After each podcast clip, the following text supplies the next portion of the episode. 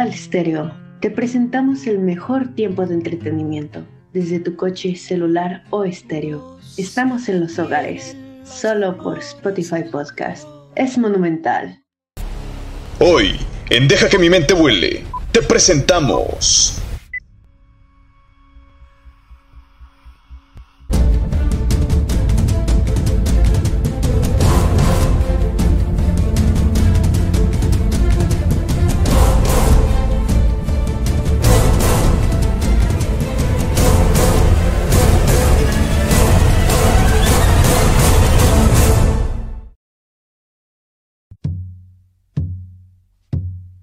Señoras y señores, sean bienvenidos a este, este tu programa Deja que mi mente huele, el retorno de Deja que mi mente huele.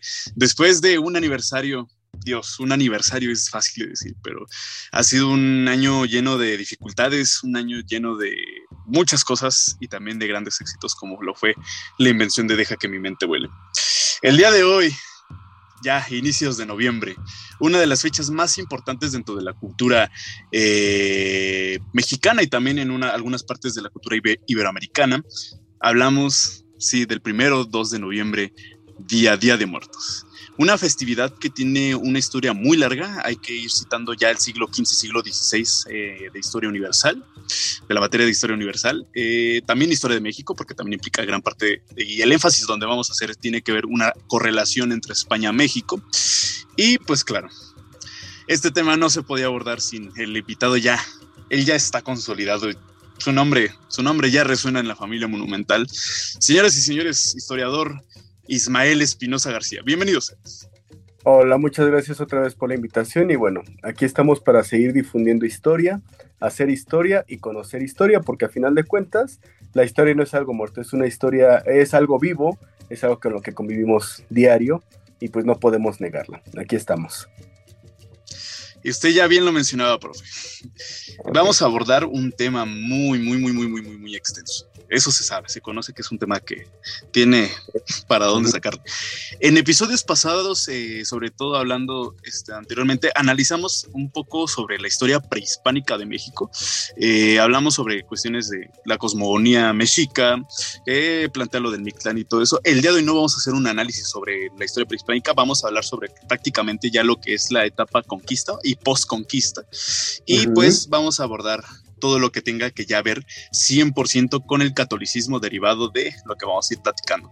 Tenemos un contexto muy importante dentro de la historia que es descubrimiento de América, descubrimiento de América prácticamente inicios de la globalización, no entendido como un término de geografía económica, sino entendido como también esta parte, este aspecto de eh, entender el intercambio cultural una vez que se termina de descubrir, entre comillas, descubrir todo el mundo. Sí, hablamos del descubrimiento de América. Eh, ¿qué, no, ¿Qué podemos hablar con respecto a este periodo de conquista? ¿Cómo llega Europa hacia, hacia América? Adelante. Claro, ahí estamos hablando precisamente de la occidentalización de América, que es precisamente eh, Occidente. Es hablar de los valores de cómo Europa se estaba imponiendo sobre esta nueva territorialidad descubierta. Hay que entender también precisamente que lo que nos dicen en la escuela y en algunos eh, momentos a los que eh, se habla de historia, que Cristóbal Colón nunca llegó o no consideró nunca haber llegado a un nuevo territorio. Él la base por la que justamente realiza estos viajes de navegación es primeramente porque se buscaban nuevas rutas de comercio entre Europa y Asia.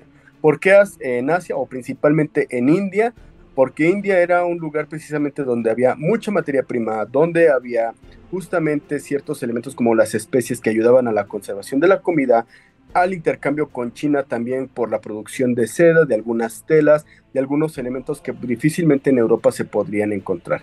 Entonces lo que justamente pasaba por ahí era una nueva ruta o buscar nuevas rutas de comercio, porque era ya difícil el transitar desde en primera, toda la parte terrestre, cruzar eh, la parte de lo que era el mundo antiguo, esta parte de los imperios, esta parte de las zonas de los bárbaros, tanto Alemania como la parte de las herencias celtas, que ya estaban cristianizadas precisamente eh, durante la Edad Media, pero aún quedaban ciertos resquicios de estas culturas bárbaras o mal llamadas bárbaras, y también por las inseguridades que había. No podemos hablar que llegara, por ejemplo, una carne eh, fresca transitando por casi 3, 4 meses de viaje, y pues, era imposible que la pudieran consumir en Europa o en Asia o en, este trayecto. ¿Qué pasó también? Hay que tener muy en cuenta justo la parte de hablar de descubrimiento. Es algo que los historiadores eh, siempre están en mucho conflicto porque eh, a raíz de un texto escrito en los años 50 por un historiador mexicano, eh, bueno, de familia irlandesa, pero mexicano a final de cuentas, llamando, llamado Edmundo Gorman.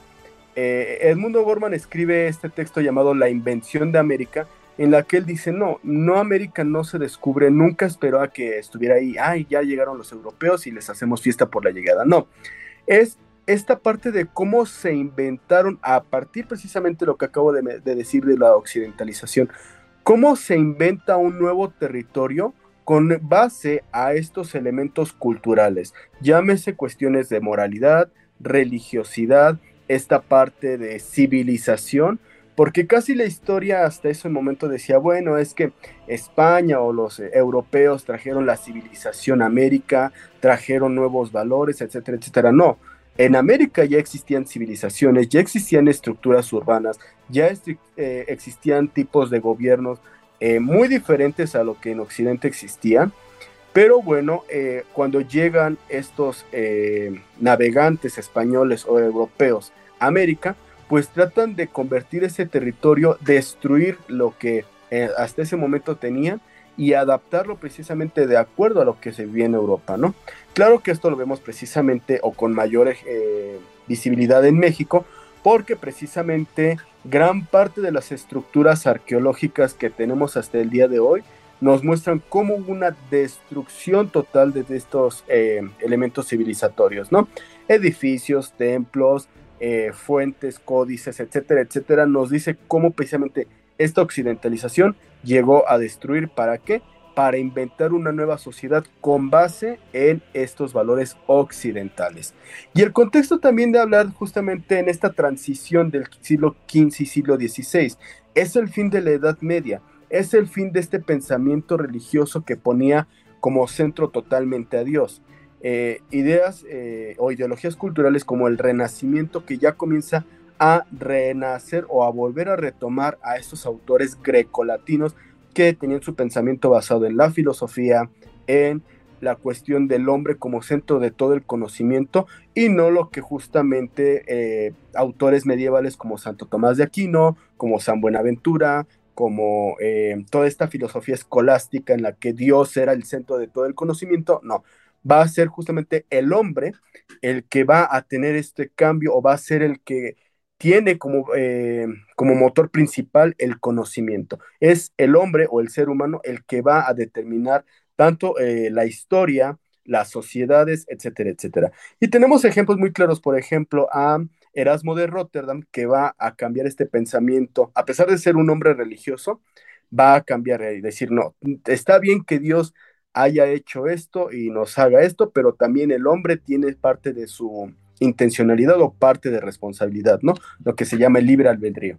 Eh, Tomás More o Tomás Moro, que mal ya traducido esta parte que los españoles siempre hispanizaron los nombres, pues Tomás Moro con su libro Utopía va a cambiar justamente la parte de ver eh, a la sociedad, ¿no? El hombre como otra vez el parte del conocimiento y también el contexto de a principios del siglo XVI, la reforma luterana, ¿no? Eh, justamente Martín Lutero, que es quien va a publicar sus 95 tesis el 31 de octubre de 1517 en Alemania, pues va también a cambiar esta parte religiosa, ¿no? Esta parte de que el Papa es el líder supremo de la Iglesia Católica, pues va a cambiarlo justo a solamente eh, tres valores principales, la sola fides, la sola gratia y la sola escritura, solamente la fe, solamente la gracia de Dios y la solamente la eh, las escrituras van a ser lo que salven al hombre y no algunos elementos de la Iglesia Católica. Entonces va a ser un cambio muy fuerte precisamente tanto en Europa y en América que llega el catolicismo, pues va a refrendarse o va a haber una revalorización del catolicismo y es lo que va a pegar precisamente, ¿no? Ahí es cuando el catolicismo con estas tradiciones que existían en, el mundo prehispánico en América, pues se van a, a fusionar creando un sincretismo. ¿Qué es esto? La creación de, eh, perdón, valga la redundancia, eh, la creación de nuevas creencias o la realización de nuevas creencias que van a estar fusionando tradiciones antiguas con herencias católicas. Y lo vemos muy claro precisamente con la, eh, imagen de la Virgen de Guadalupe, ¿no?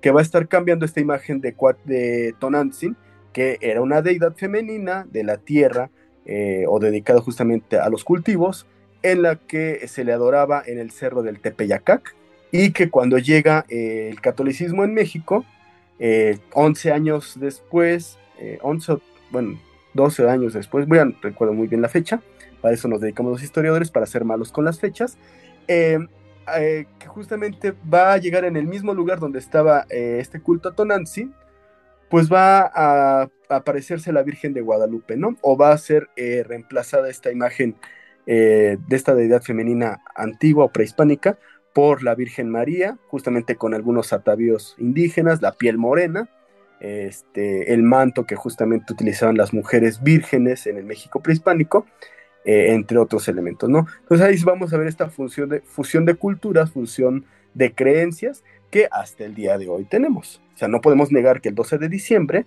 aunque seamos creyentes o no, pero está la festividad de la, de la Virgen de Guadalupe, ¿no?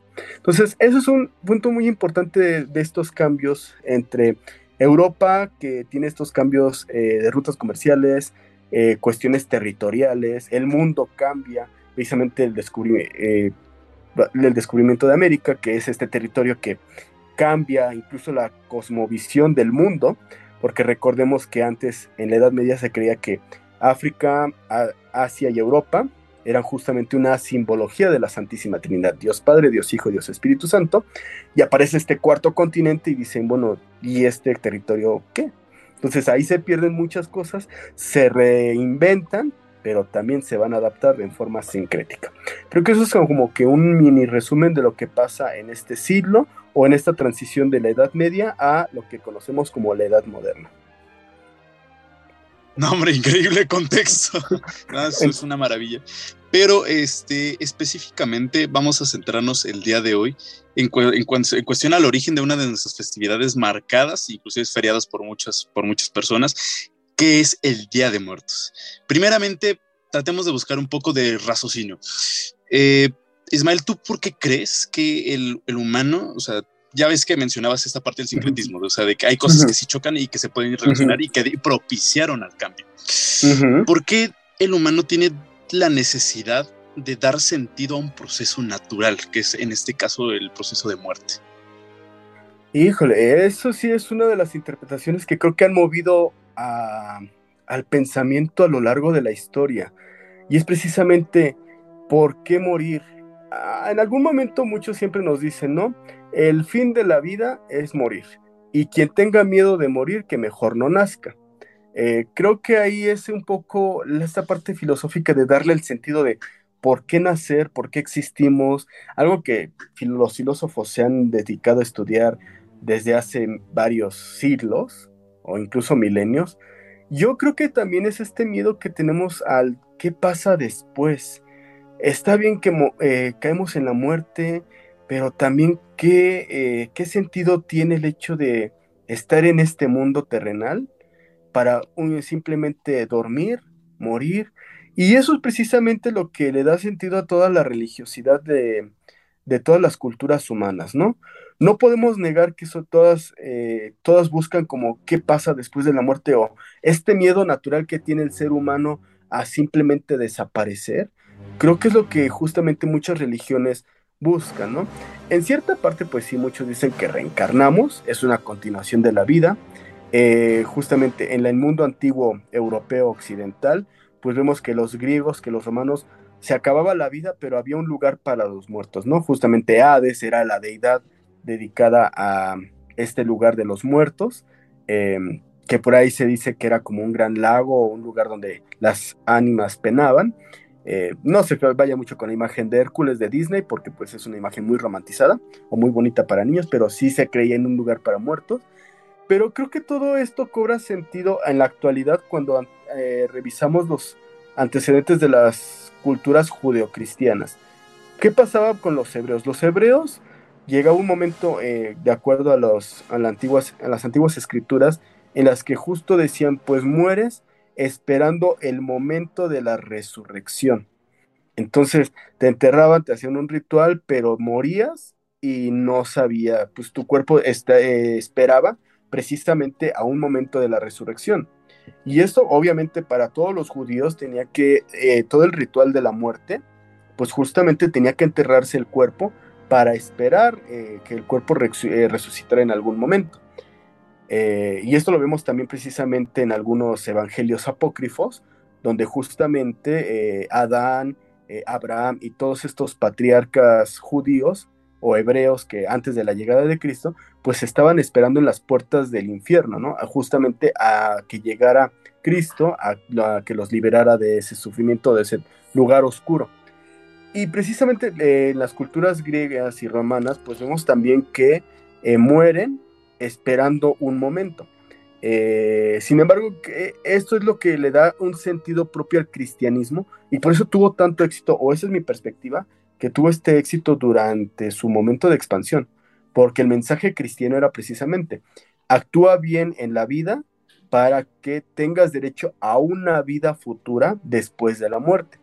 Obviamente esto que cuando llegaba los romanos decían, ah, pues sí, este, ya no voy a estar en este lugar de Hades, ya no voy a estar esperando ahí a que, mi, a que pase algo con mi cuerpo, con mi alma.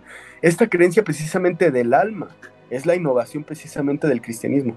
Tú tienes un ser interior, tú, tú habitas en un cuerpo que a final de cuentas se va a pudrir, se va a descomponer o lo que sea, pero tú tienes la esperanza de que puedes resucitar o tiene tu alma una vida eh, en el mundo, en el mundo, en el paraíso, en este mundo eh, paradisiaco.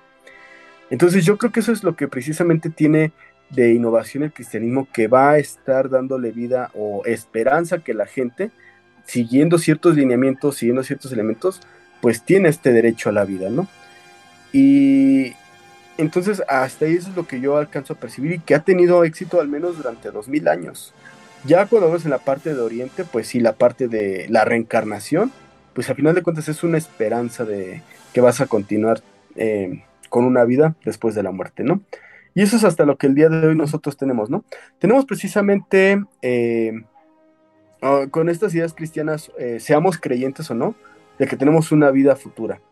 Y pues es eso, a final de cuentas tenemos nuestra existencia, tenemos nuestra vida actualmente, pero tenemos esa esperanza de, seguir o de continuar más allá de este mundo terrenal, ¿no? Entonces creo que sí ahí tenemos esa parte de por qué eh, preguntarnos por qué estamos aquí porque actualmente y con las creencias o con la forma en que nos educaron, tenemos la esperanza de seguir vivos, ¿no? Claro, sí. Eh, analizando tal, vez de una forma mm, sincrónica específicamente a la parte de la conquista, eh, creo que hay que hacer un planteamiento importante, porque hay que entender para poder entender ya como tal el concepto de la festividad que estamos analizando el día de hoy, es cuáles son los cambios que nos trae la conquista en la forma de ver la muerte, como entendida como un símbolo.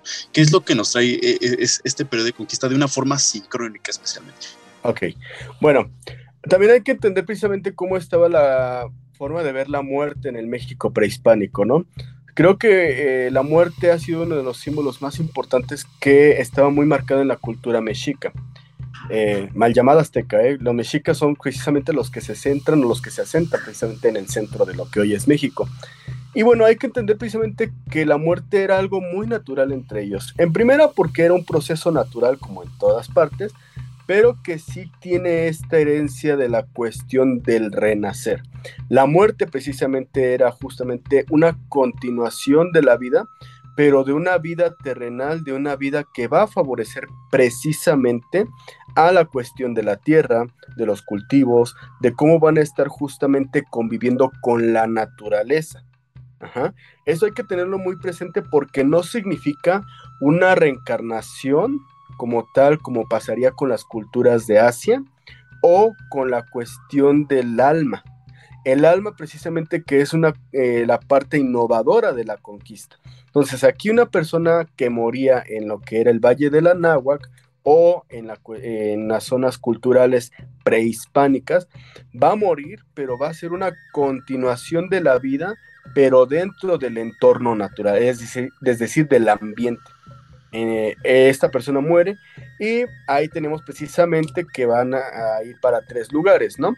Justamente la cuestión, los que eran eh, acompañantes de Tonatiuh o los acompañantes del sol, eh, los que morían ahogados, que también tenían como que esta parte, que iban como un lugar donde se encontraban muchos cuerpos de agua muchos ríos con agua, la parte de las mujeres guerreras, que también en parte iban hacia el sol, es decir, van a estar iluminando.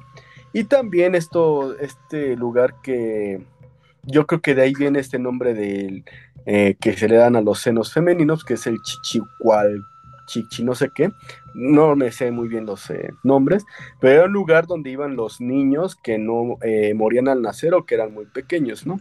Eran estos lugares donde había árboles, justamente árboles nodrizas, porque eran árboles en forma de senos, ajá, en forma de chichis, y a los que los niños o los pequeños se iban a alimentar, ¿no? Entonces tenemos muchas representaciones iconográficas de este lugar donde iban, iban los niños. Entonces era algo muy eh, peculiar aquí la muerte. Y también hay que hablarlo, lo, cómo los sacrificios humanos pues también están dentro como una forma de la muerte, de una forma ritual. En parte de aquellos que eh, al ganar estos partidos del juego de pelota, pues se sacrificaban porque era un honor estar llevando el corazón que iba directamente a Tonatiuh.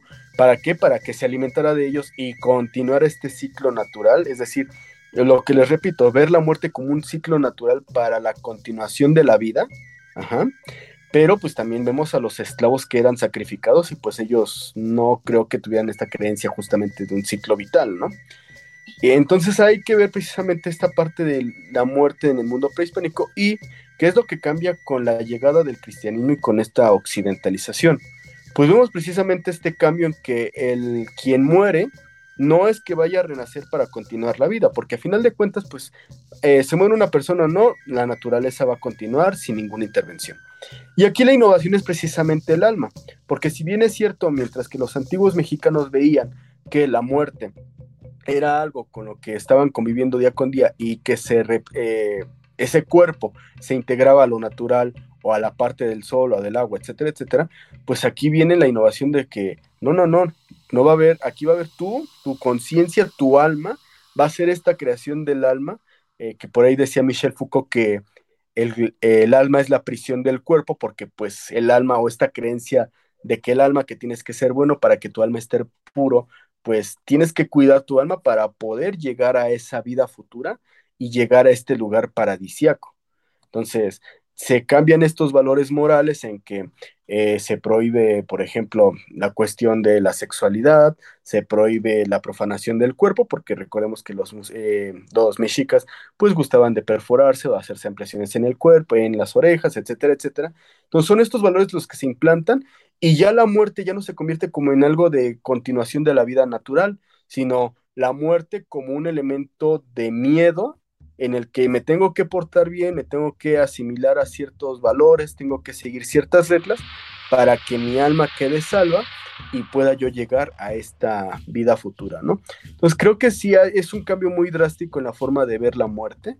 Les repito, de algo que es una convivencia de mi cuerpo pasa a ser parte de la naturaleza, en que mi cuerpo va a ser alimentado por mi Tlantecutli, vaya a ser llevado a este lugar oscuro y frío, donde pues ese, esa humedad va a ser eh, creadora de nueva vida, ¿no? Árboles, este, bosques, etcétera, etcétera, pero que en el cristianismo pues no, mi cuerpo eh, tiene que ser incorrupto, tiene que estar intacto para que mi alma pueda salvarse y yo pueda tener eso, ¿no? Creo que esa es la gran variación que hay en la forma de ver la muerte y cómo es que va a cambiar, ¿no? Y de ahí que nosotros tengamos estas herencias cristianas en que pues tenemos que seguir ciertos preceptos morales. Bueno, hoy ya no tanto, pero pues sí eh, estar adaptándonos para poder tener este acceso a la vida eterna, ¿no?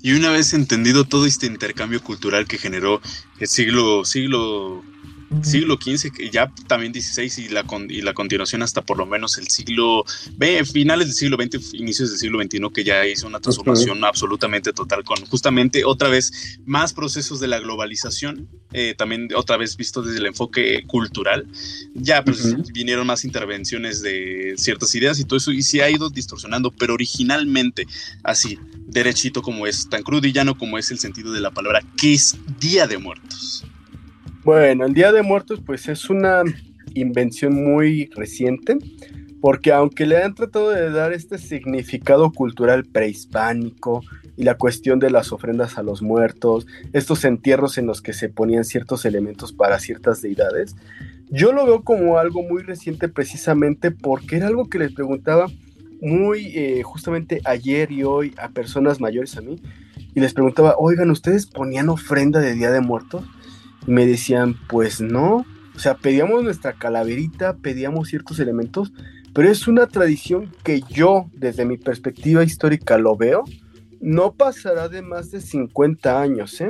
Claro que estaba la tradición de muertos en la zona de Michoacán, que tienen justamente una tradición histórica en la que eh, van a las tumbas, en las que se hacen, ponen ahí sus alimentos, etcétera, etcétera, que eh, la parte de los años 50 y 60 con esta mexicanización, este discurso de vamos a hacer lo nuevo mexicano, estos discursos, discursos postrevolucionarios que eh, los partidos políticos, bueno, no los partidos, el partido político de ese momento que el PRI trató de darle difusión, pues yo creo que al ver esta invasión cultural externa, principalmente de Estados Unidos, que adaptó estos rituales celtas, que adaptó todos estos elementos eh, de, los, de los finales de cultivo de los celtos, de los bárbaros, de, de otras culturas, pues van a decir, vamos a hacerlo, pero para generar como una fiesta del miedo. Y cuando llega a México, pues dicen, ah, bueno, pues es que nosotros ya teníamos una tradición similar, muy ajena al Halloween y muy ajena a la fiesta del Samaín, etcétera, etcétera. Y comenzó a darse una difusión del Día de Muertos. Y un ejemplo de esta propaganda mexicanista de la imagen del Día de Muertos, pues es la película Macario, ¿no? Que está adaptada de un cuento que, de este escritor estadounidense que es Beat Traven, que justamente hace este cuento de Macario, Ana, hacen esta adaptación fílmica con eh, Ignacio López Tarso, donde se cuenta esta historia del hombre que eh, es un curandero porque la muerte le ofrece esta parte. Y también hay que ver eh, la imagen de José Guadalupe Posada de la Catrina, ¿no? Que él no lo hace con el afán de festejar a la muerte, sino es una burla a la clase burguesa porfiriana. Mostrarla como una muerte elegante, pues decía, vean lo que esta parte de la riqueza, porque José Guadalupe Posada pues es una, un tallerista, un dibujante que vive en las zonas del centro histórico, pero pues es una clase baja. Él hace esta imagen para burlarse de la burguesía, nunca lo hace con el afán de que, ay, si vamos a festejar a la muerte porque es algo muy mexicano, no. Entonces, esta imagen de la burguesía eh, dibujada por, eh, por este señor José Guadalupe Posada, adaptarlo precisamente a este cuento de, Bruno Traven que lo hace en la película Macario o en el cuento de Macario. Y toda esta invasión cultural como que México dijo, no, nosotros tenemos aquí una defensa de que ya tenemos una tradición de cómo ver a los muertos.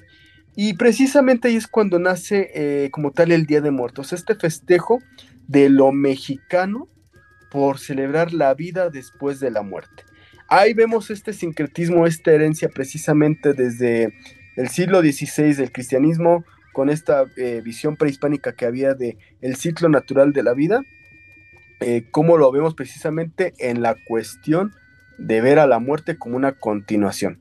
Porque a final de cuentas, o en la actualidad vemos un funeral o estamos en un momento de muerte, y lo vemos como esta parte de, ah, pues sí, ya murió, pero ahorita está en un lugar mejor, ¿no? O sea, incluso tenemos hasta estos memes que a mí me dan mucha risa de no te tocaba carnal, donde vemos justamente la foto de este de una persona que está con las alas y todo. Y pues ahí está, ¿no? Vemos esta, esta burla, o ahora lo vemos como, eh, como una continuación de esta vida terrenal, pero pues incluso lo vemos ahí como una continuación eh, de la vida. Eh, perdón, es que sí se me viene mucho a la mente esta imagen de cuando eh, matan a una persona que es de clase baja que se dedica a la delincuencia y no te tocaba carnal o este ahora un angelito nos cuida y el angelito está en el infierno. Entonces vemos esta forma de muerte, eh, de, burla de la muerte, ¿no? Y es algo que precisamente se fue caracterizando comunicativamente en la, eh, o discursivamente, ver a la muerte como algo risible. Porque si bien es cierto, a todos nos da miedo la muerte. Este, no sabemos cómo nos vamos a llegar, no sabemos cómo eh, vamos a terminar nuestra vida aquí, pero pues mejor reírse con la, con la muerte a estar, o que la, a que la muerte se ría de nosotros, ¿no?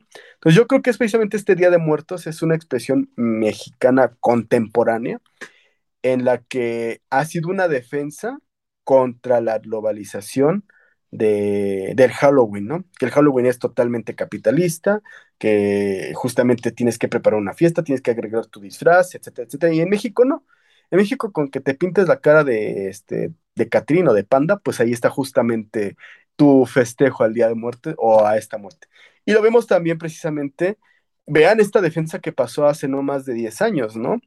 Que una película como James Bond trata de ver su visión de México o sobre el Día de Muertos y ahora ya es una tradición, una invención de la tradición que por ahí eh, diría un historiador inglés llamado Eric Hobsbawm, donde dice, bueno, las tradiciones se van haciendo porque por una cuestión simple se hace una, una fiesta, una festividad.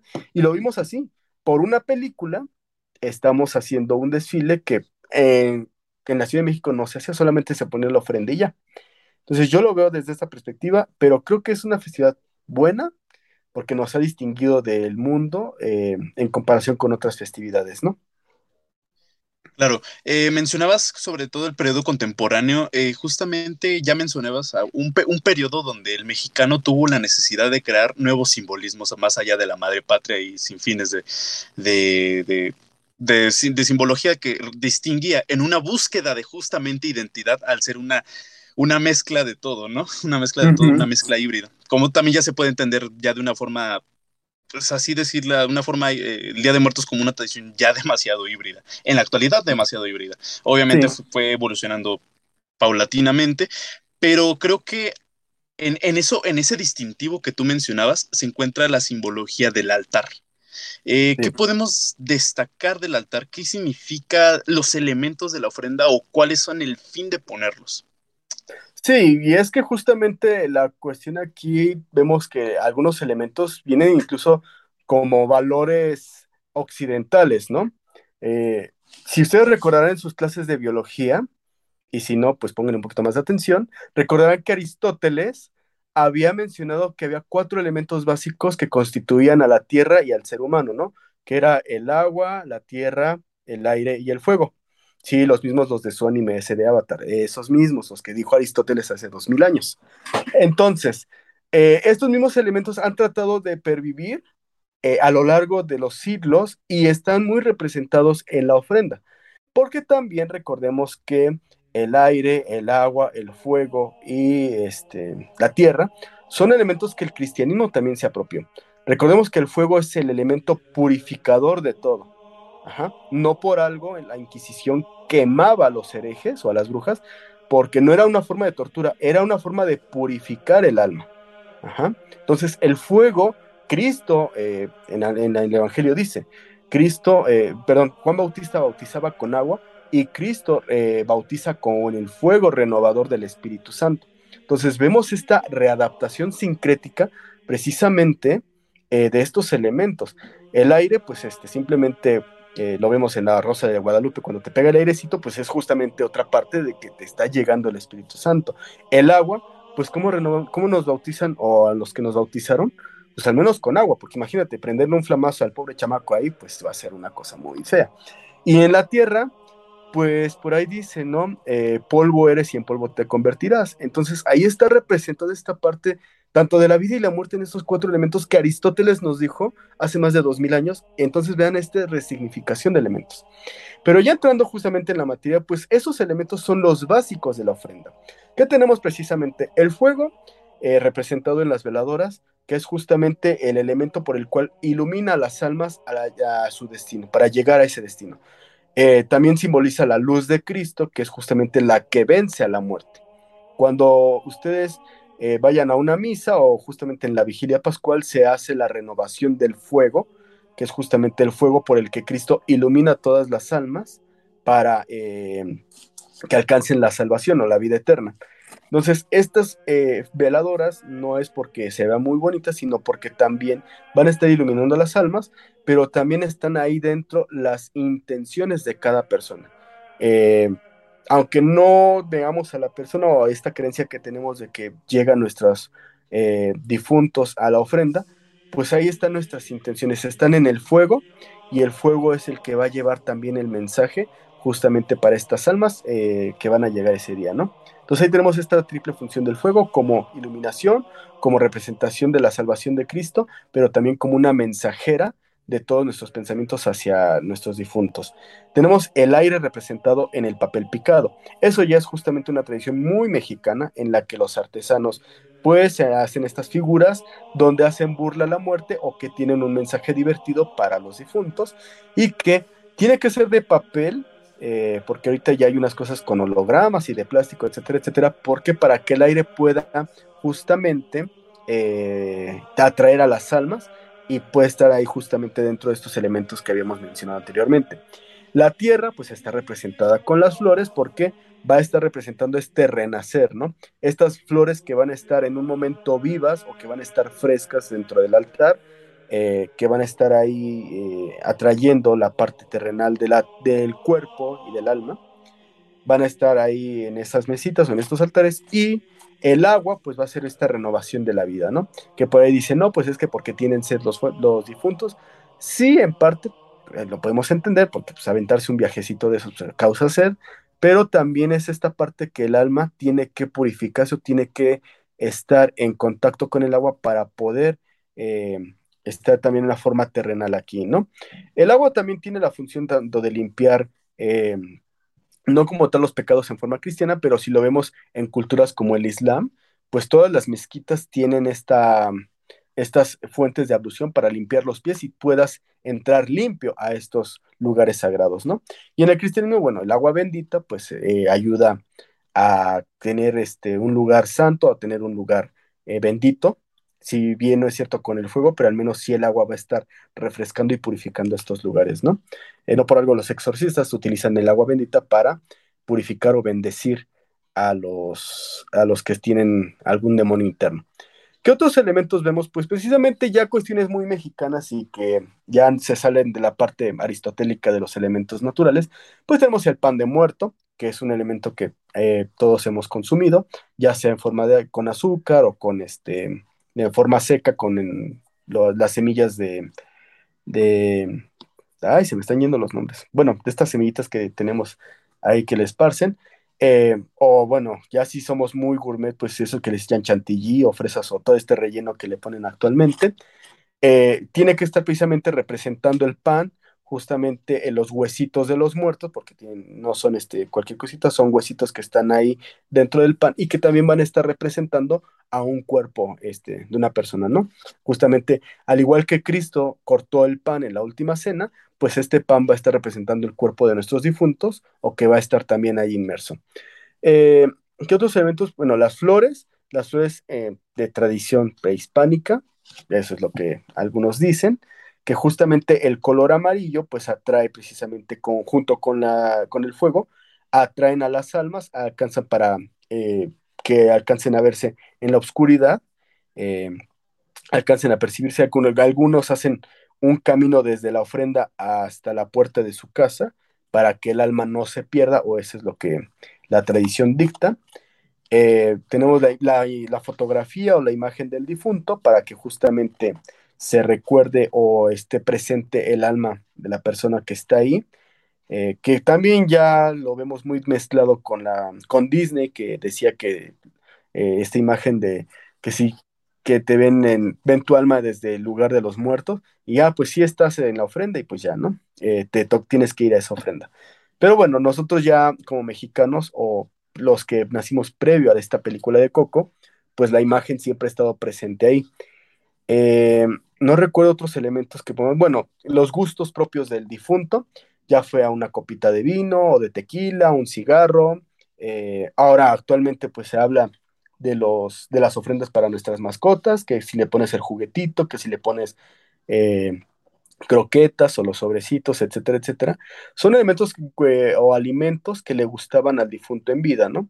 Hay personas que pues sí se desviven haciendo varios platillos eh, para ponerlos en la ofrenda y hay otros que de plano, pues nada más le ponen tres frutitas y dos dulces y Chan se acabó, ¿no? Entonces ahí sí es de, acuerdo mucho de lo que la gente diga. Y por último, y esto sí es muy importante, la parte del incienso o del copal. ¿Por qué se quema esto? Porque justo atrae eh, al alma o el olor atrae justamente a que los muertos lleguen al lugar de destino. Que esto también lo vemos por una parte cristiana porque si ustedes han ido a misa y si no, pues no vayan, este, pero justo cuando están haciendo el ritual de la transustanciación, es decir, cuando el pan y el vino eh, de la misa se convierten en el cuerpo y la sangre de Cristo, se ofrece justamente un incienso y el incienso no es nada más para que huela bien. Al momento de que una persona aspira a eso, está respirando eso y al momento de exhalar está exhalando todas las peticiones que tenga a Dios. Y una forma de llegar muy rápido a Dios es por medio del incienso. Este humo que es muy volátil, que está subiendo hacia el cielo, pues lleva las intenciones precisamente de la persona que necesita o del fiel que está justamente ahí dentro de, llevando sus intenciones al menos de forma aromática. No es nada nuevo. Eh, cuando se hacían sacrificios eh, de animales a Dios, pues justamente la grasa o se quemaba este animal y la grasa subía justamente como ofrenda a Dios. Lo mismo pasaba con los toros o con los animales que se sacrificaban a los dioses griegos, que justamente se, eh, sacrificaba el animal, se ponía en una hoguera y esos olores iban para los dioses, ¿no? Entonces era una forma, pues se llaman ofrendas, porque están ofrendándole algo a, esta, a esas deidades. Y en el caso de las ofrendas del Día de Muertos, pues aquí no es que le dediquemos la ofrenda a Dios, sino a nuestros em, difuntos o a nuestros antecesores, precisamente para que estén em, en un camino, en su camino en el más allá, pues tengan un poco de alimento y que también vengan a visitarnos. Creo que son algunos de los elementos, si mal no me equivoco, faltará alguno, que no creo, o si mal no recuerdo, pues ya hay, otras ofrendas que ya le ponen que el mantelito, que ya le ponen esto, que ya le ponen eh, los dibujitos, las imágenes estas cosas de Día de Muertos, pero pues está muy presente también, bueno, actualmente las Catrinas de yeso que las ponen, pero pues porque ya, como mencioné, pues es una representación que eh, José Guadalupe Posada hizo en forma burlesca la burguesía porfiriana y que ahora lo vemos como algo eh, bonito, algo que, pues, que la muerte es así de bella, ¿no?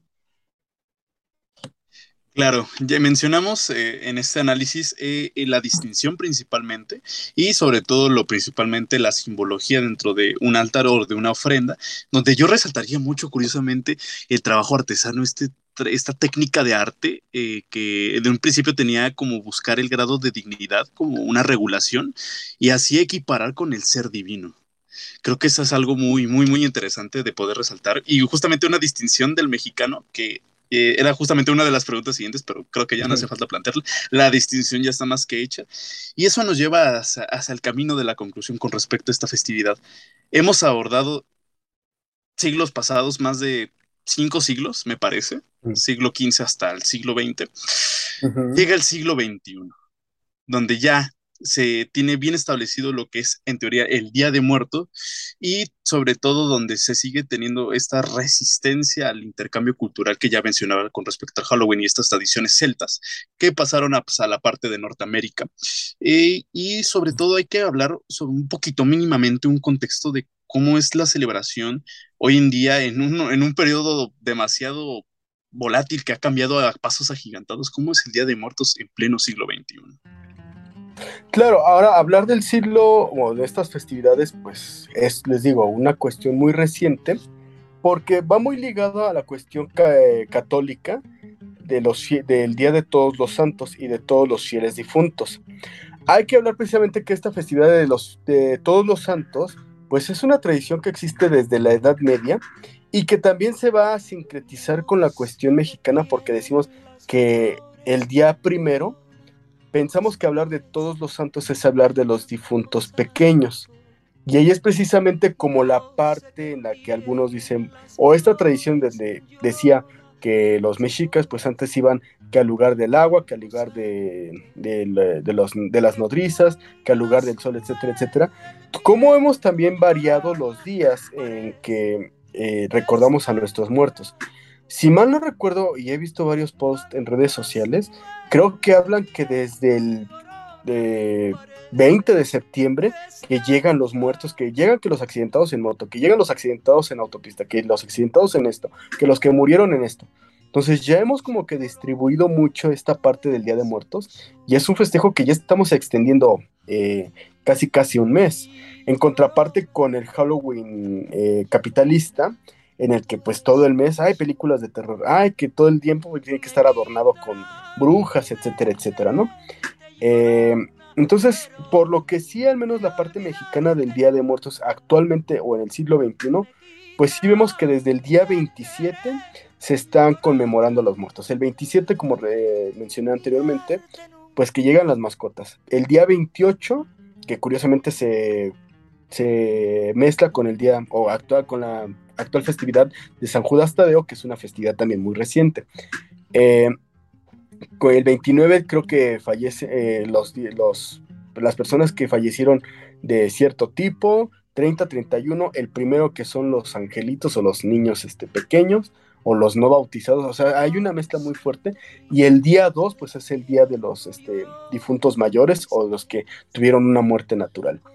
Eh, actualmente creo que también vemos el Día de Muertos eh, como una parte de festejo, estos desfiles que están ocurriendo, al menos en la Ciudad de México, pues que también ya están eh, irrumpiendo en las festividades actuales. En los estados de la República hay mucha variación. Eh, esto en parte por la cuestión de los pueblos originarios que tenían cierto culto a los muertos, pero que también se han ido mezclando precisamente con eh, esta parte del Día de Muertos mexicano. Ya lo vemos también como un Halloween, eh, ya lo vemos también como el festejo de, ah, sí, tenemos este, tengo el Halloween tal día, tal día y tal día, y el Día de Muertos, pues voy al panteón a ver a, este, a mi abuelita, ¿no? Que eso también es muy importante porque eh, con la pandemia, pues no han ido eh, personas a los panteones, pero el, día, el 2 de noviembre es un día para que la familia, o al menos algunos familiares, acudan a la tumba de la persona que, bueno, está enterrada y le vayan a hacer este a limpiar el, lugar de los muertos, a, ponerle una ofrenda ahí mismo. Eh, esto lo vemos mucho, por lo menos en Xochimilco, eh, y esto lo digo porque mi abuela está enterrada en el Panteón Jaltocan, que está al lado del estadio del, del equipo de Cruz Azul, y ahí sí se realiza del 1 de noviembre al 2 de noviembre, así que en la madrugada, la gente permanece ahí en ese panteón, al igual que como lo vemos en Michoacán. Entonces sí vemos como que una similitud entre algunos elementos de poner la ofrenda, de ir a visitar a los muertos. Y también eh, una zona muy visitada en estos días es, es Mixquic, ¿no? que está en esta zona entre Milpalte y Chalco, que también tiene un culto muy fuerte a los muertos. Ahí también se, se va a visitar a los, eh, a los panteones, se hace una limpieza, se hacen misas y pues también tienen ciertos, este, ciertas romerías para recordar a los muertos.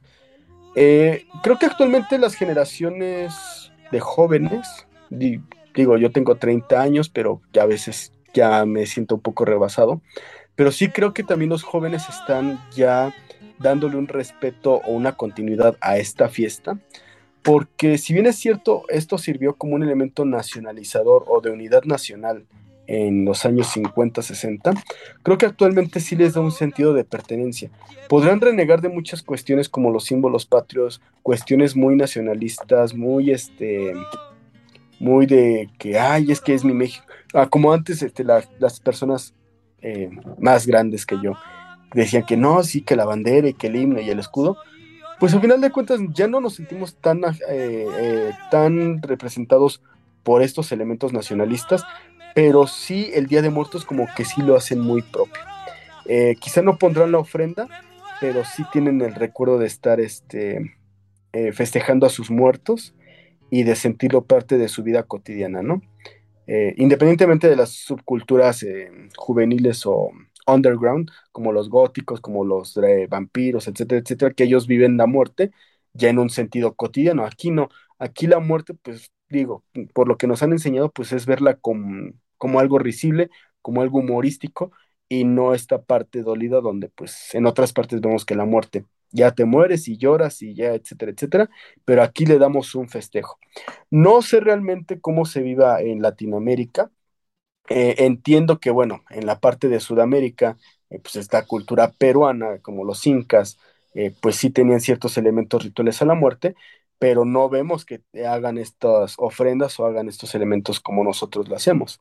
Eh, en Estados Unidos, pues sí, en parte el Halloween, pero pues también la resistencia latina mexicana, que está haciendo una ofrenda precisamente eh, en conmemoración de la parte mexicana, pero también hacia sus muertos.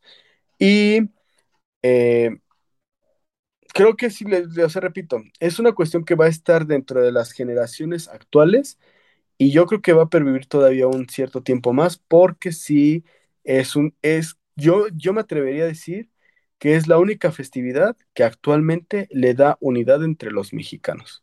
Ya no es el 15 de septiembre, ya no es este, el Día de la Bandera, el himno nacional, eh, porque es como les decía a mis alumnos, ¿cómo es posible que el himno nacional en el homenaje lo cantes desganado, pero en un partido de fútbol sí se te enciende el corazón y lo cantas y te inflas el pecho? Entonces, yo no lo veo así como estos elementos o estos símbolos patrios que nos enseñaron en la escuela, pero el Día de Muertos sí lo veo como el, la única festividad actual mexicana en la que se está este, preservando este sentido de, unidad nacional. Wow, yo, wow. Finalmente, este, esta costumbre, esta festividad, como ya mencionaba, esta oportunidad de burlar a la propia muerte, de no tomarla como el acto, como el, ¿cómo se dice? El duelo de, este, de dolor, eh, sabemos que está en constante transformación y entre ellos hay un dilema muy grande. ¿Se seguirá preservando como tradición mexicana o como un mercadeo cultural, un mercadeo cultural? Sí, y esto tiene mucha relación con lo que acabo de explicar, precisamente porque no podemos negar que el Día de Muertos también es una cuestión muy, muy este, de mercadeo. O sea, simplemente el hecho de que una flor te la estén vendiendo a un precio exorbitante. Claro que la flor de cempasúchil es muy barata, pero esa se cultiva todo el año y pues eh, se utiliza incluso de forma gastronómica.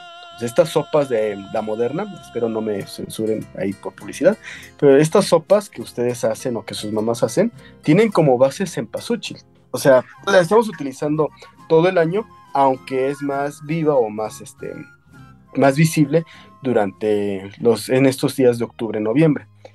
Eh, yo creo que como tradición, como tradición, al menos sí la ofrenda va a seguir, y repito, como un sentido de unidad nacional, porque podremos ir al extranjero y, ay, soy de México y me apena mucho mi política, me apena muchos otros elementos, pero sí el Día de Muertos es algo que eh, a todos en el extranjero nos distingue, ¿no? Eh, o perdón, en el extranjero, que distingue a los mexicanos ahí. Como mercado cultural también depende de cómo veamos eh, la festividad. Porque, repito, ya están algunos elementos de algunas industrias, llámese Disney, llámese Hollywood, llámese cinematografía, que tratan de poner su propia visión del Día de Muertos. Entonces sí hay que tener mucho cuidado porque ahí sí ya se va a globalizar el Día de Muertos, que sí está globalizado, eh, al menos en todas las secretarías de Relaciones de México en el extranjero se ponen las ofrendas y es algo que llama la atención. Pero eh, sí ya veo que también hay una intervención globalizadora o de la industria privada por establecer el Día de Muertos como algo, eh, como un mercado cultural. En menor medida, sí he visto eh, adornitos de coco, sí he visto que ponen sus imágenes de esta película, pero no a tal grado de que una persona quiera decorar toda su casa de eso porque pues sí tenemos elementos propios como el papel picado, como las flores, como las calaveras de azúcar, las de chocolate, las de amaranto, etcétera, etcétera, que siguen perviviendo en comparación con una imagen Disney. Eh, yo veo que también, bueno, la cuestión de la calaverita, que por ahí grupos religiosos dicen que no, que es un llamado a Satanás, etcétera, etcétera, pero al final de cuentas, pues es un niño que está viviendo eh, su forma de entender o está tratando de entender el mundo eh, de cierta manera y que no está peleado, o sea, es una forma de ver la vida precisamente con gracia, como algo divertido, en la que te están dando un dulce, o bueno, que por cierto, antes sí este, daban dinero, em, todavía a mí me tocó que me dieran este dinero por ir disfrazado de, Drácula, que ahora pues ya es más cuestión de los dulces, aunque también hay que tener cuidado porque los dulces pues ya ven los niveles de obesidad y de diabetes que tenemos, entonces sí hay que moderarnos en eso. Eh, pero tampoco sean tan gachos y anden repartiendo dulces veganos, ultra free, gluten free, etcétera, etcétera, porque pues no vas a ver igual. Entonces yo sí creo que va a vivir como una tradición, eh, al menos las ofrendas van a pervivir. Eh, esta forma de ver la muerte como algo divertido va a seguir, al menos a los pocos funerales a los que he ido en mi, en mi existencia. Yo veo que la gente se ríe, que está alegre, no ven algo así como muy triste. la pérdida de un ser querido en comparación con otros países donde pues sí se la pasan chille y chille.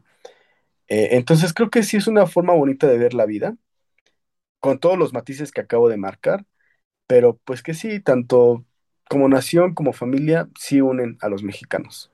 Y en el mercado cultural pues hay que tener cuidado para evitar precisamente que se trate de, eh, de que se apropien de una tradición que nos marca como mexicanos, ¿no?